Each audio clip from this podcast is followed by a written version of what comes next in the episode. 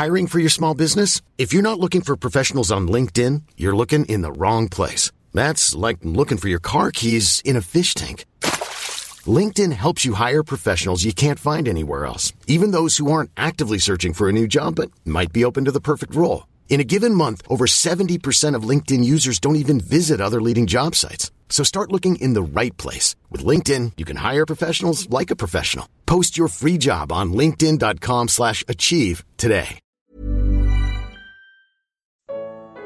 De onde vem o nosso consolo? Salmos 123, 124 e 125. Comentário de Mário Persona. Como já foi dito, esses salmos representam uma, uma espécie de subida a Jerusalém, os remanescente, o remanescente de Israel, indo em direção então a, a Jerusalém e à casa do Senhor. E em alguns momentos eles se regozijam com isso. Por exemplo, no Salmo 122, uh, nós vemos eles se alegrarem quando disseram a eles: Vamos à casa do Senhor. Alegrei-me quando me disseram: Vamos à casa do Senhor. Os nossos pés estão dentro das tuas portas, ó Jerusalém. Jerusalém está edificada, e aí ele continua dizendo: Isso é mais ou menos como quando alguém nos convida para viajar para um lugar que nós queremos muito ir. A partir daquele momento que é feito o convite, vamos, nós passamos a viver na expectativa de chegarmos a esse lugar. E é assim com eles. Alegrei-me quando me disseram, vamos à casa do Senhor. E eles então têm uma, uma perspectiva de Jerusalém, mas aparentemente ainda não estão lá, né? Eles estão indo, ou estão ainda no desterro, no exílio, uh, esperando poder viajar para Jerusalém. E é isso que fala agora o, o Salmo 123. Para ti que habitas nos céus, levanta os meus olhos. E é interessante que este, este salmo nos fala muito forte da disposição daquele dos evangelhos, né? Tem uma passagem que, que fala: cingidos os vossos lombos, uh, como quem aguarda pelo seu Senhor. Acho que tem uma passagem assim, né? É Lucas 12? Isso, é. Lucas 12, 35, obrigado. Voltar um pouquinho antes, no versículo 34, Lucas 12, 34 diz: Porque onde estiver o vosso tesouro, ali também, ali estará também o vosso coração. E sejam cingidos os vossos lombos e acesas as vossas candeias, e sede vós semelhantes aos homens que esperam o seu Senhor quando houver de voltar das bodas, para que quando vier e bater, logo possa abrir-lhe. Bem-aventurados aqueles servos, os quais, quando o Senhor vier, achar vigiando. Em verdade vos digo que se cingirá e os fará sentar à mesa, e chegando-se, os servirá. E se vier na segunda vigília, se vier na terceira vigília, e os achar assim, bem-aventurados são tais servos. Esse é um estado de expectativa, embora aqui ele fala da, da vinda do Senhor, mas nós sabemos que a ida do remanescente a Jerusalém é para se encontrar com o Senhor também. E, e, eles estão vivendo nessa expectativa. E nessa expectativa agora, eles têm toda a atenção deles voltada para o Senhor. Por isso que diz: Para ti que habitas nos céus, levanta os meus olhos. Eu acho que são quatro vezes que ele fala de olhos aqui. No versículo 1, no versículo 2 tem três vezes. Os olhos estão atentos agora à vinda do Senhor, ou ao encontro do Senhor, ou à ida a Jerusalém. E, e eles estão numa prontidão tamanha. Eu estava lendo isso aqui, eu estava pensando num garçom, né? Você vai num restaurante muito chique e tem lá um garçom em pé num canto assim. Ele parece que ele está ali sem fazer nada, mas ele está muito atento. E o, o que ele, ele está atento a quê? A mão dos clientes. Quando um cliente faz um sinalzinho com a mão, o garçom já se aproxima. Ele já sabe que é a hora dele se aproximar. E aqui esse, essa é a, a disposição deles no versículo 2. Eis que, como os olhos dos servos atentam para as mãos dos seus senhores, e os olhos da serva para as mãos da sua senhora, assim os nossos olhos atentam para o Senhor nosso Deus, até que tenha piedade de nós. Eles estão esperando um comando, um sinal da mão de Deus, para que eles tomem alguma atitude. Muito diferente de toda a história de, de Israel, em que eles agiam segundo a sua própria vontade, segundo os seus próprios pensamentos, fazendo a vontade da carne, dos pensamentos, uh, como fala Paulo, né, que é inclusive a passagem de Efésios, é interessante a gente até ler, Efésios 2, ele está falando de duas classes de pessoas, ele está falando dos gentios e dos judeus. O versículo 2, Efésios 2, 2, são gentios os Efésios, em que noutro tempo vós, Efésios, andaste segundo o curso deste mundo, segundo o príncipe das potestades do ar, do espírito que agora opera nos filhos da desobediência, entre os quais todos nós também antes andávamos, nos desejos da nossa carne, fazendo a vontade da carne e dos pensamentos, e éramos por natureza filhos da ira, como os outros também. Existe uma distinção aqui entre gentios e judeus. E aqui no, no Antigo Testamento, no nosso Salmo, eles passam então agora essa disposição de quem andava segundo seus próprios pensamentos, para quem anda atento às mãos do, de Deus, às mãos do seu Senhor, esperando o sinal de piedade dessas mãos, para que eles possam então seguir a sua jornada até Jerusalém. E nessa, nessa condição de exílio, Uh, nós podemos imaginar, eles falam aqui no versículo 3: Tem piedade de nós, ó Senhor, tem piedade de nós, pois estamos assaz fartos de desprezo. A nossa alma está sobremodo farta da zombaria daqueles que estão à sua vontade e do desprezo dos soberbos. Esse, esse é o estado de ânimo do judeu no exílio, do remanescente na, uh, longe de Jerusalém. E esse deveria também ser o estado de ânimo do cristão, uma vez que nós estamos fora da, do, da nossa Jerusalém, do nosso lar celestial, da nossa pátria celestial. E não falta, obviamente, uh, desprezo, versículo 3, não falta zombaria, versículo 4. Obviamente o mundo, ele apenas, o mundo educadamente uh, suporta os cristãos mas nós sabemos que em muitos lugares não suporta os cristãos. Em muitos lugares a, a disposição é totalmente contrária aos cristãos.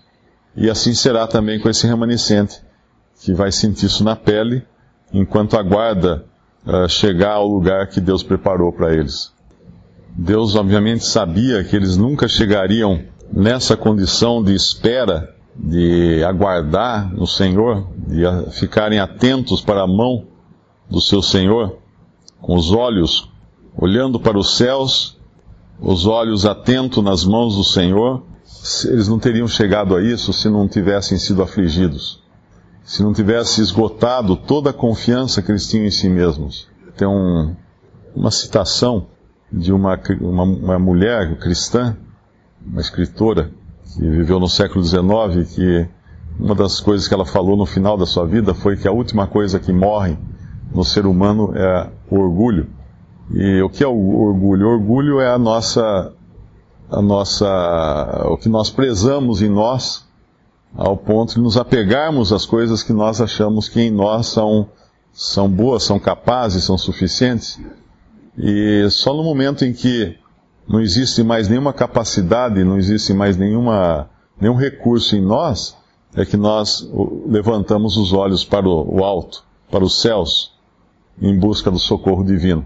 E é aqui o que acontece com eles. Se não for o Senhor que esteve ao nosso lado, no versículo 1 do Salmo 124, ora diga Israel, se não for o Senhor que esteve ao nosso lado quando os homens se levantaram contra nós, eles então nos teriam engolido vivos quando a sua ira se acendeu contra nós. A confiança só vem quando se esgota qualquer recurso na capacidade própria. A, a nossa vida cristã começou no dia em que nós esgotamos todos os recursos em nós mesmos para encontrarmos salvação em nós, em nossas boas obras, em nossa capacidade, em nossa fidelidade. No momento em que nós nos rendemos, né, como o irmão deu o exemplo do, do afogado aqui, domingo passado. É no momento que nós nos rendemos que o salva-vidas então entra em cena e nos salva. E enquanto não há essa rendição, não acontece isso. E, e ela só. Deus permite, às vezes, que a gente chegue nesse fundo do poço. É como se fosse um funil, né? Quando você joga um, uma água num funil, ela fica girando, ela fica dando volta na parede do funil. E ela cada vez mais vai fechando esse círculo. Chega um momento que ela vai parar de dar volta. Ela vai ter que passar pelo, pelo furinho do funil. E assim é conosco. Nós damos volta, damos volta, damos volta, mas a, o lugar lá, no, no, final, é o encontro na, na, com o Senhor. É saber que é só nele que nós vamos encontrar recursos. Por isso que no Salmo 119, um pouco antes, Salmo 119, ele fala no versículo 67, antes de ser afligido, andava errado, mas agora guarda a tua palavra. Antes de ser afligido, andava errado. Qualquer um aqui que foi disciplinado pelos pais quando criança, pode dizer: antes de ser disciplinado, antes de apanhar, eu andava errado. Eu andava errado, eu precisei apanhar, eu precisei sofrer uma penalidade, eu precisei ficar de castigo, eu precisei sentir na pele o que era a minha uh, rebeldia, minha rebelião, antes de ser afligido, andava errado. E aí o versículo 71, do mesmo Salmo, Salmo 119, ele fala: uh, Foi-me bom ter sido afligido. Quem poderia dizer, foi bom ter sofrido? Puxa, que ótimo, eu gostei tanto de sofrer. Aquela so sova que eu levei, aquela surra que eu levei, que bom que foi aquela surra que eu levei. Na verdade é isso que eles estão falando. Eles estão falando que foi bom eles terem apanhado. Foi bom eles terem sofrido. Porque eles andavam errado antes. Enquanto confiavam em si mesmos, andavam errados. Agora eles não, agora eles vão olhar para o alto, eles vão olhar para as mãos do seu Senhor e vão esperar o sinal da mão do Senhor para agir. E acho que é uma lição para nós também, olharmos para as mãos do Senhor. O Salmo 124 é, lembra muito a um texto de, que Paulo escreve em 2 Coríntios, porque aqui eles estão muito cientes de tudo, de todos os perigos dos quais eles foram livrados se não for o Senhor que esteve ao nosso lado, ora diga Israel, se não for o Senhor que esteve ao nosso lado, quando os homens se levantaram contra nós, eles então nos teriam engolido vivos, quando a sua ira se acendeu contra nós. Aí ele fala de águas que teriam transbordado sobre nós, a corrente teria passado sobre a nossa alma, águas altivas teriam passado sobre a nossa alma. Isso fala de, de profundidade, né, de lugar profundo. O Senhor não nos deu por presa aos seus dentes, no versículo 6. A nossa alma escapou como pássaro do laço dos passarinheiros. O laço quebrou-se, nós escapamos. O nosso socorro está em nome do Senhor. Lá em 2 Coríntios, capítulo 11, Paulo faz um, uma lista sua também das coisas das quais ele foi, ele passou, claro, ele sofreu, mas em tudo isso ele ainda saiu saiu vivo para louvar a Deus, e não só para louvar a Deus, mas para que as, as, as, os sofrimentos que ele passou pudessem servir para ele consolar outros irmãos que em todo o mundo passavam também por sofrimentos semelhantes. Tem uma outra passagem que ele fala alguma coisa assim.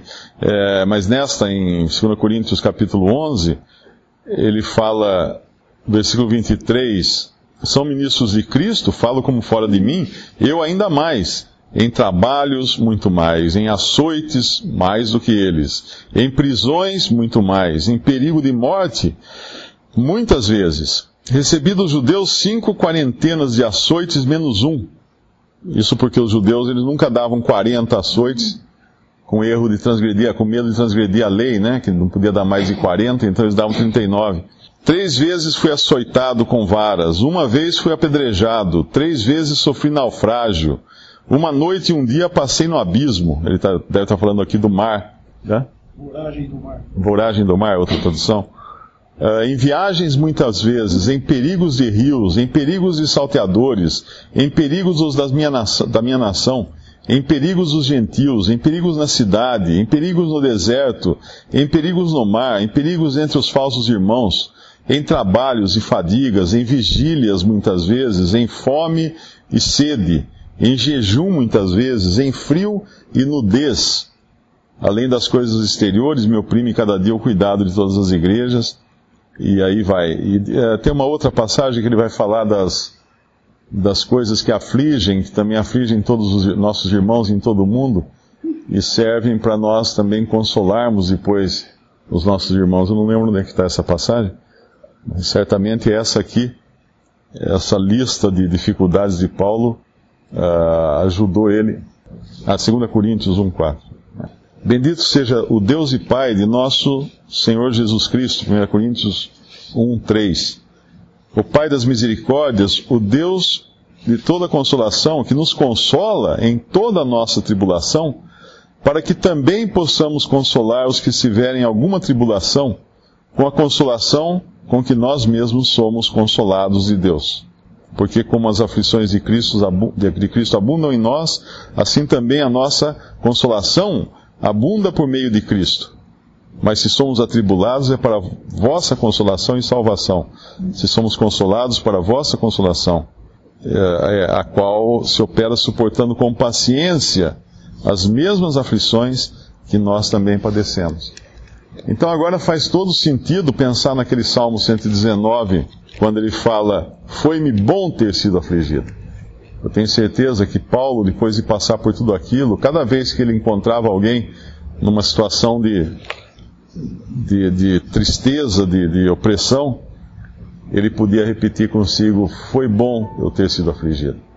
Ele podia agora consolar com a mesma consolação com que ele foi consolado.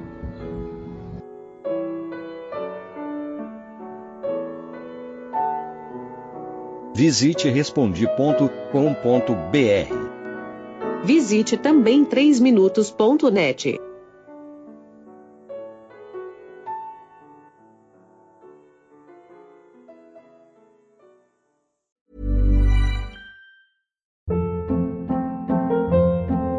Hold up. What was that? Boring. No flavor. That was as bad as those leftovers you ate all week. Kiki Palmer here, and it's time to say hello to something fresh and guilt-free. Hello Fresh. Jazz up dinner with pecan-crusted chicken or garlic butter shrimp scampi. Now that's music to my mouth. Hello Fresh. Let's get this dinner party started. Discover all the delicious possibilities at hellofresh.com.